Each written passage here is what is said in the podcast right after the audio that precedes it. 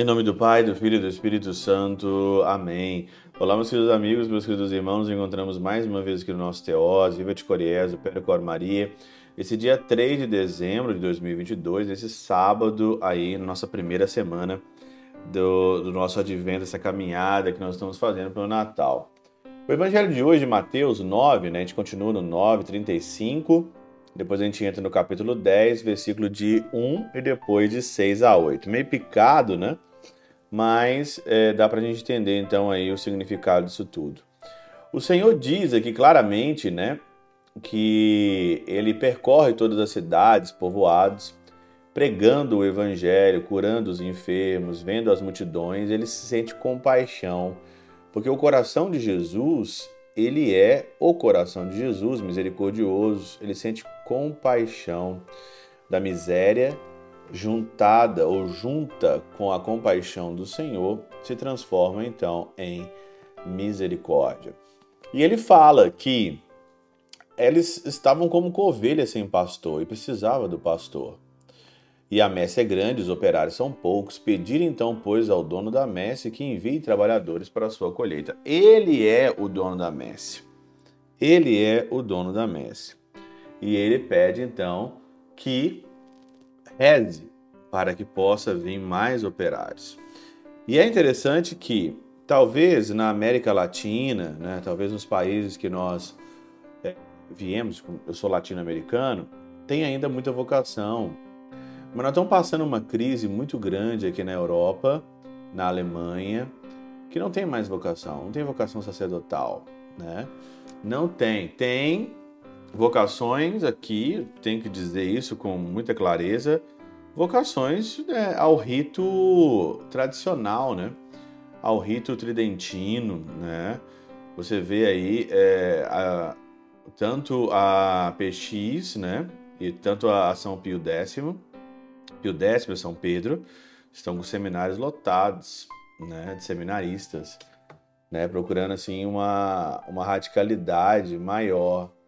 Não vou dizer que lá é o paraíso, tem problemas como aqui também tem problemas, né? Tem problema em tudo quanto é lugar.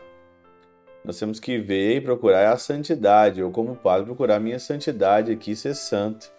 Mas tem problemas em tudo quanto é lugar problemas que estão faltando ainda trabalhadores para essa, essa messe trabalhar. São Hilário de Pontier, né, no seu comentário de Mateus, o seu comentário número 10, ele faz um comentário aqui muito interessante. Ele fala o seguinte: O Senhor teve compaixão do povo atormentado pela violência do espírito imundo e prostrado pelo peso da lei. Então, o espírito imundo, ali, né, que leva as pessoas ao pecado, à morte, e o peso da lei, uma lei que não tem caridade, porque ainda não tinha um pastor que lhe conduzisse à vigilância do Espírito Santo.